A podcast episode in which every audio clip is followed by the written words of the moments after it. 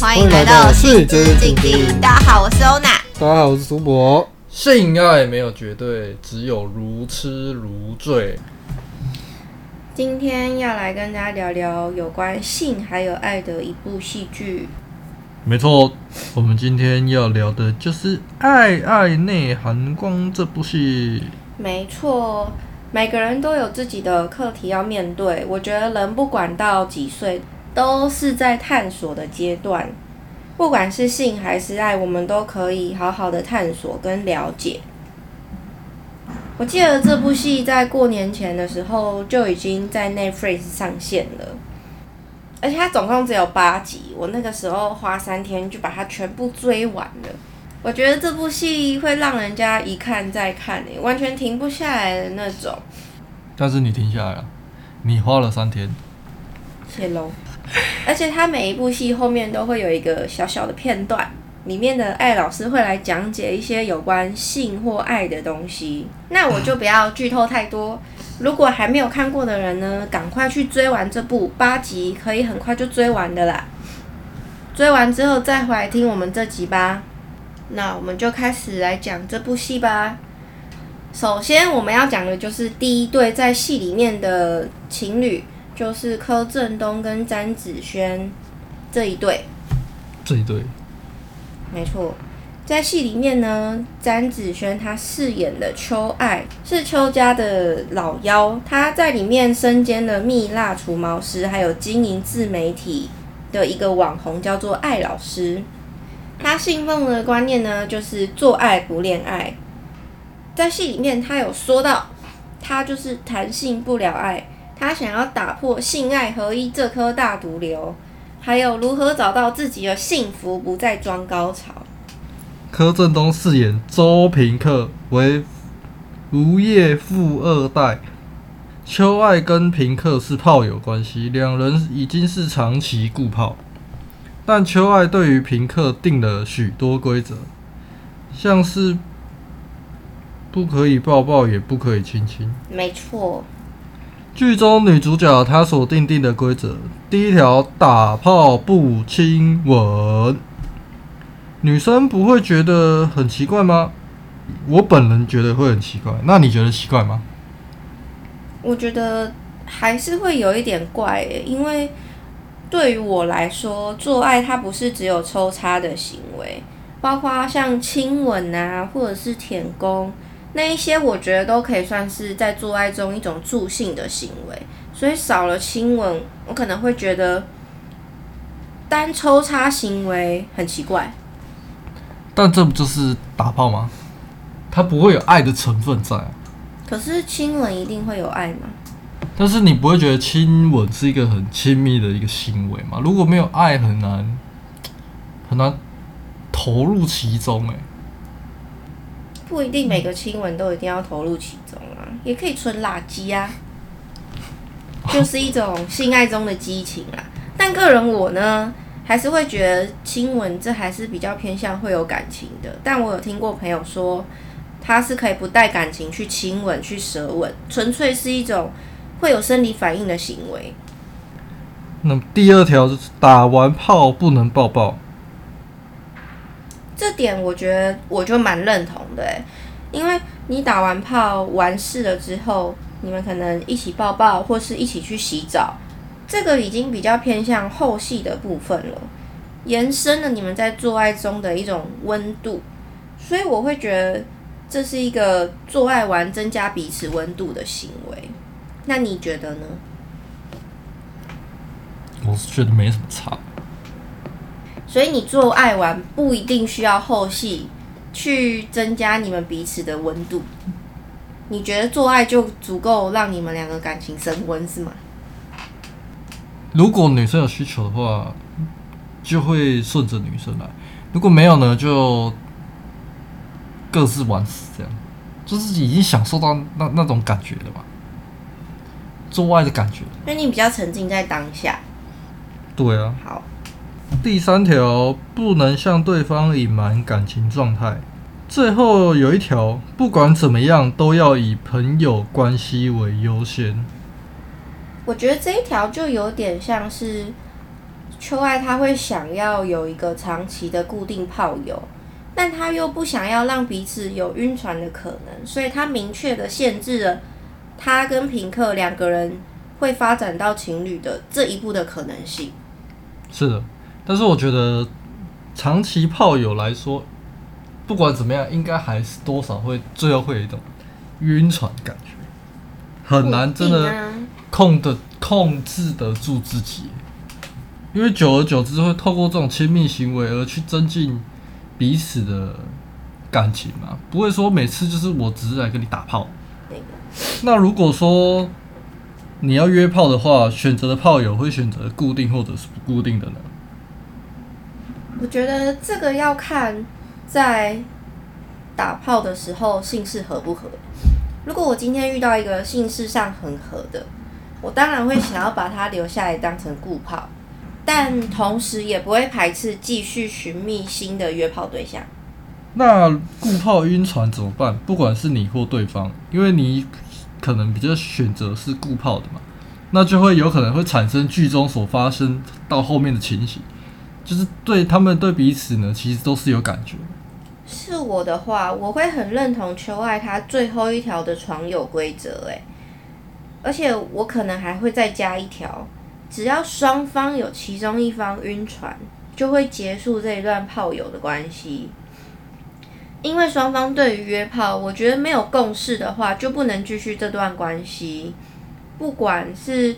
谁可能是我，或者是对方？如果今天有其中一个人想要成为更进一步的关系，想要更亲密、更长久，让彼此成为彼此的伴侣，这种关系，我觉得就已经产生化学变化，已经不是当初说好的我们的约炮关系，而且这种关系是不可逆的，所以我就会加上这一条：只要晕船，就一定会结束这段炮友关系。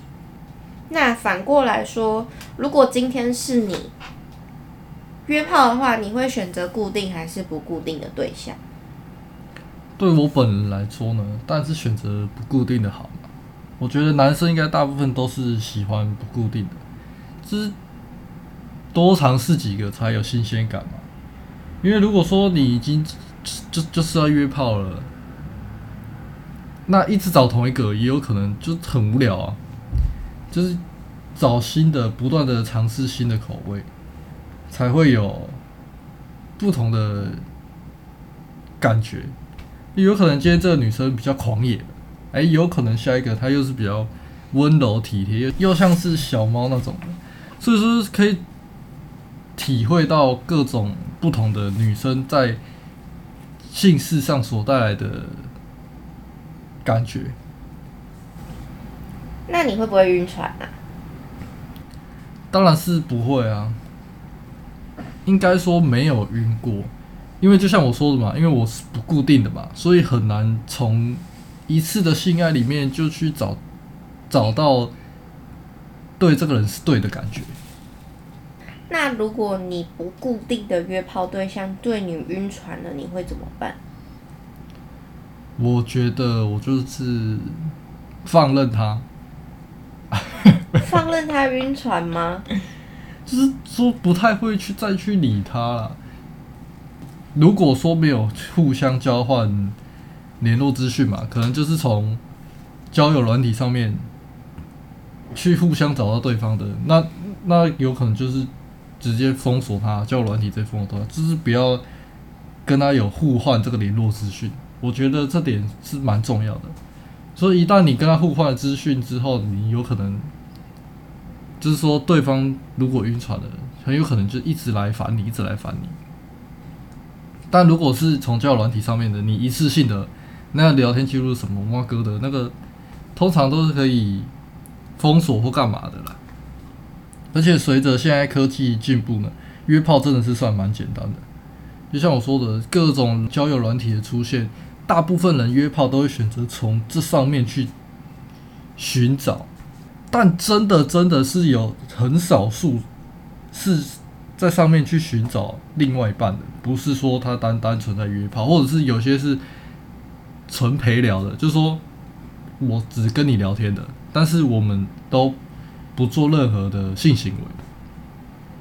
就是说，这个交友软体也充斥着各种人的存在，有可能是有些人他对于面对面的社交他会有恐惧，所以他就选择在交友软体上面，他就会可能会发挥的来得更好，是吧？没错，没错。那你有玩过吗？交友软体？有滑过交友软体，可是我没有在上面约过。我相信。玩交友软体应该是很多人都有尝试过体验。那像你自己也有滑过这个交友软体，那你有曾经在上面想要搜寻另外一半吗？不会耶，我觉得我这个人呢是约炮还有约会对象是分得很清楚的。约炮的不会拿来约会，可是如果今天是伴侣或约会对象，当然可以做爱啊，而且。我觉得在交友软体上面，嗯，真的能够找到另外一半，能够找到真爱这种事情，我觉得是不存在的。哦，这说的很死哦。我觉得应该还是有少数了，不会说完全不存在。对啦，但是我觉得晕船仔跟被骗这种比例，可能还是会偏高。所以我觉得。约炮软体不是不可能找到真爱啦，只是这个比例真的会偏少，而且你要能够承担在交友软体上面找另外一半所带来的风险，比如说像前面刚刚说到，你有可能被骗炮，或者是单方面晕船等等的。那你有曾经跟这个交友软体上的这个网友约见面吗？没有诶、欸，就是纯聊就对了。纯左滑右滑，或者是纯聊天这样。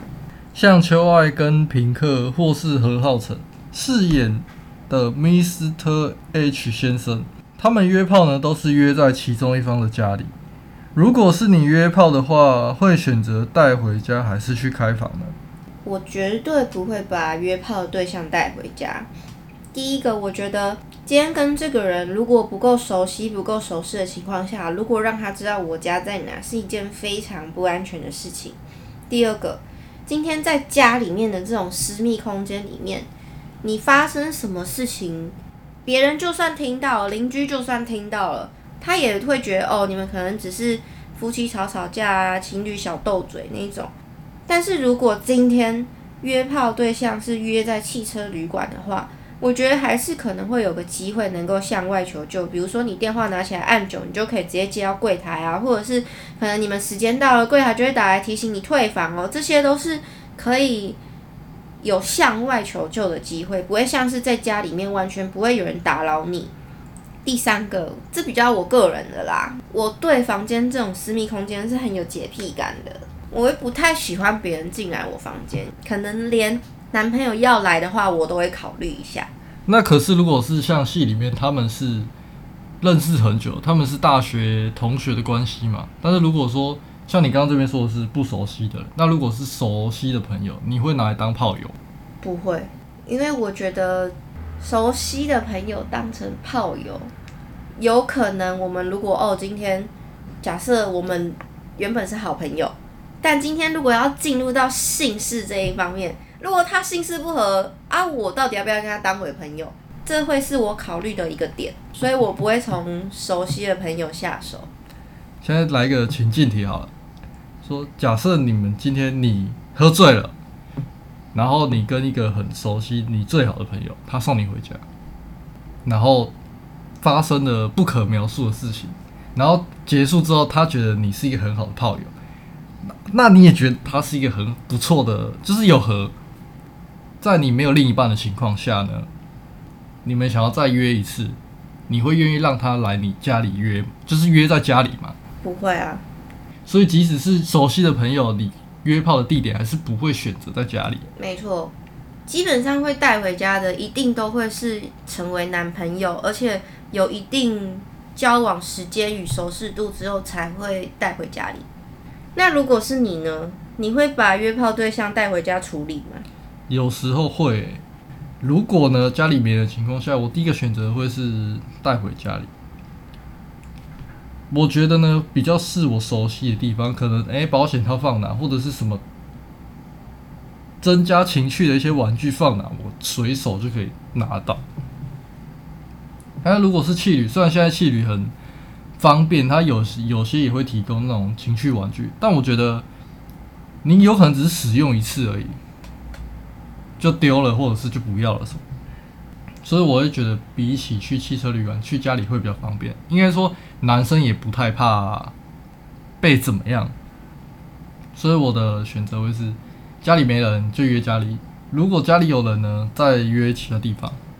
那假设一个情境，今天家里没人的时候，你可以带炮友回家打炮。那如果今天是另外一半，而家里有人的情况下，你还会带他回家做爱吗？我觉得要看当下的情况跟欲望。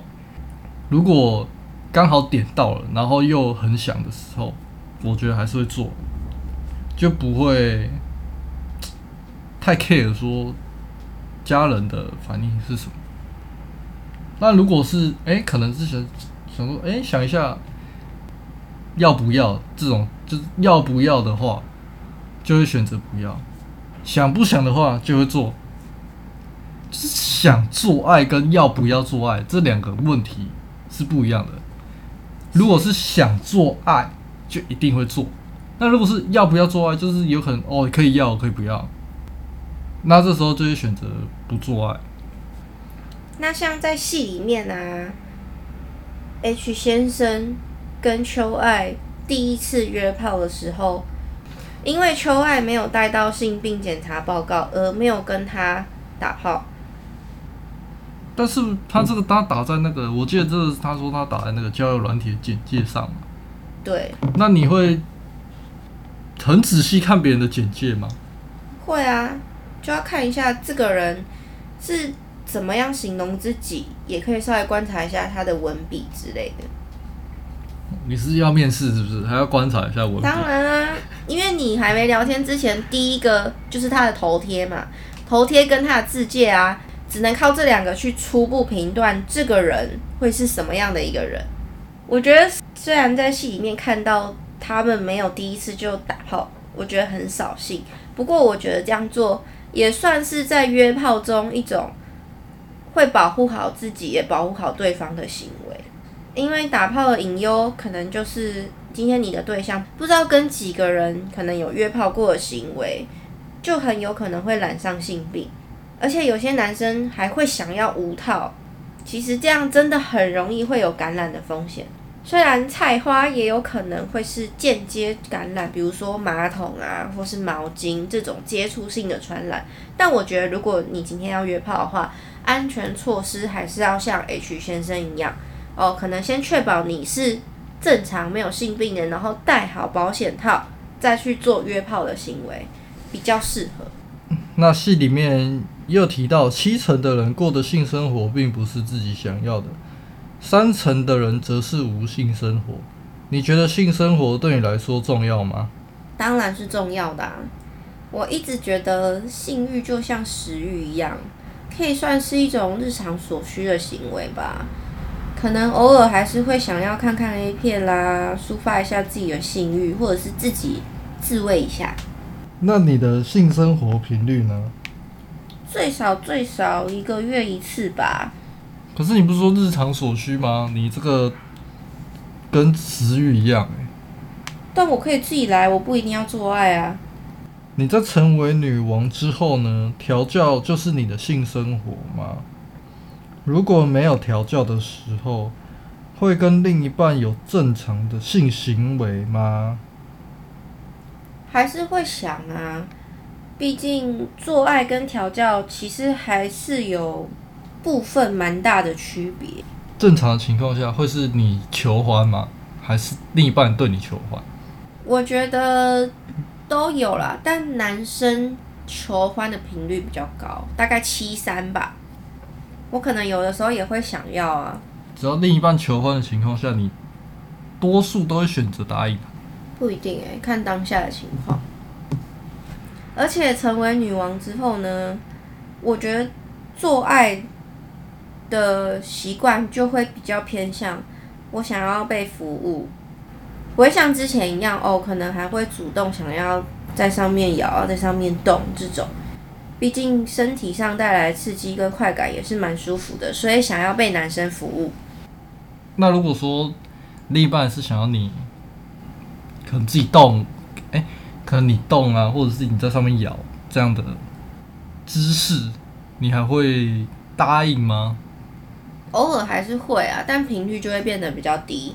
再来是戏里面第二对的情侣，就是夏雨乔跟马志祥这一对。夏雨乔饰演邱家的大姐邱薇，而马志祥在里面饰演的是林世杰，邱薇是林世杰的老婆。而他们夫妻俩呢，现阶段都是不想要小孩的。他们过去师生恋的关系到结婚，而且邱薇在大三的时候，还在学校楼梯间跟老师刺激了一番。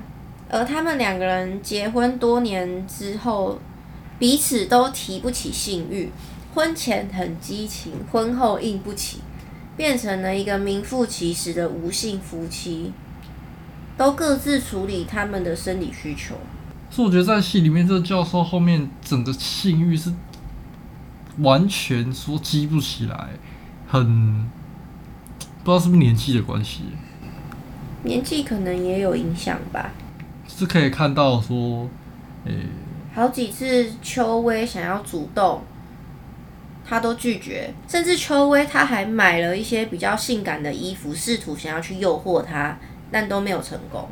那看到他们在楼梯间的那一幕啊，我就会觉得哇，其实蛮敢的，因为在学校里应该会人来人往吧，他怎么敢把学士服就这样脱下来，然后上半身赤裸裸这样？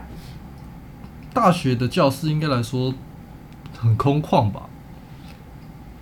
对啦，可能有些大学比较大的话，有不同的馆。对啊，那那不一定会有那么多人来人往。但是我觉得图书馆很常，很常有这种情侣会，应该说图书馆是最容易看到有这种亲密行为的地方。你有看过吗？我是没有看过，但是我听说的大部分都会选择图书馆，因为图书馆好像是没有监视器吧？是吗？好像是没有监视器。可是图书馆有监视器，但还是会有一些角落没有装，或者是有一些什么，所以就比较容易发生，比较容易发生，就比较容易会有这种亲热的行为。像他们在楼梯间，我就会想到性爱地点，其实也能够挑起性欲。那如果是你，你会很在意性爱地点吗？我觉得性爱地点对双方来说是蛮重要的，在不同的地方会激起不一样的火花，也会因为那个环境状况，身体会产生不一样的变化。而关于性爱地点呢，我们在前面的集数呢也有介绍。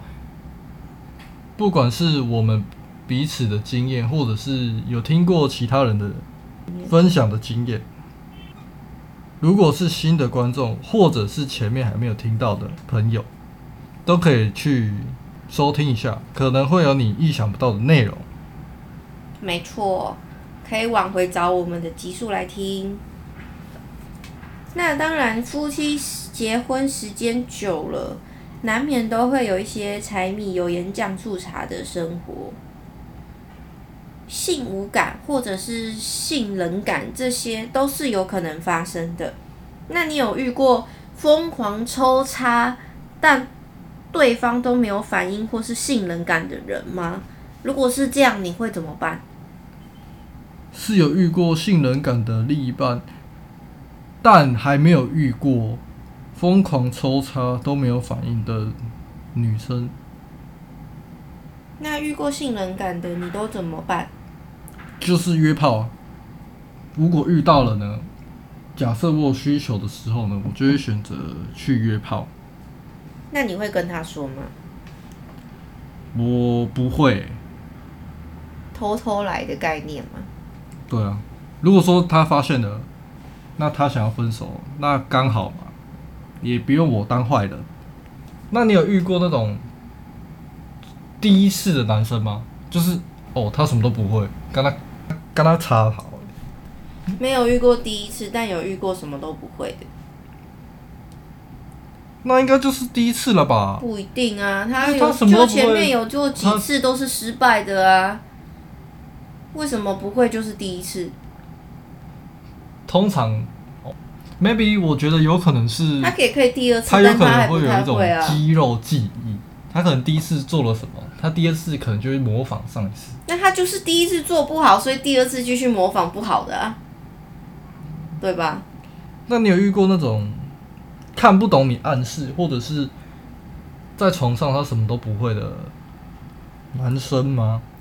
当然有啊，那一次算是两个人都想做爱，但是男生真的是我用尽各种明示或暗示的方法啊，可能先用言语挑逗啊，或者是可能亲吻亲一亲就会开始往他的脖子这样亲，他都没有任何反应诶。然后我就想说，就是怎样，还是我直接帮他脱掉裤子，直接帮他来。结果我要帮他脱裤子的时候，他就直接拒绝我，他就说这次先不要好了，还是下一次好了。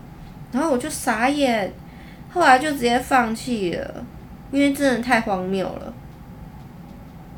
还是自己来比较快，就不用我在那边挑逗了老半天，然后要帮他脱裤子的时候，他还拒绝我。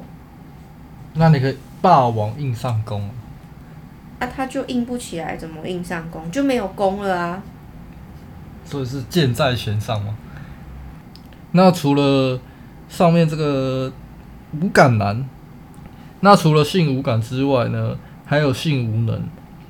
男生没有射，对女生来说会很挫折吗？我觉得男生有没有射对我来说没有那么重要诶，比较 care 的点应该是两个人有没有在性爱过程中享受。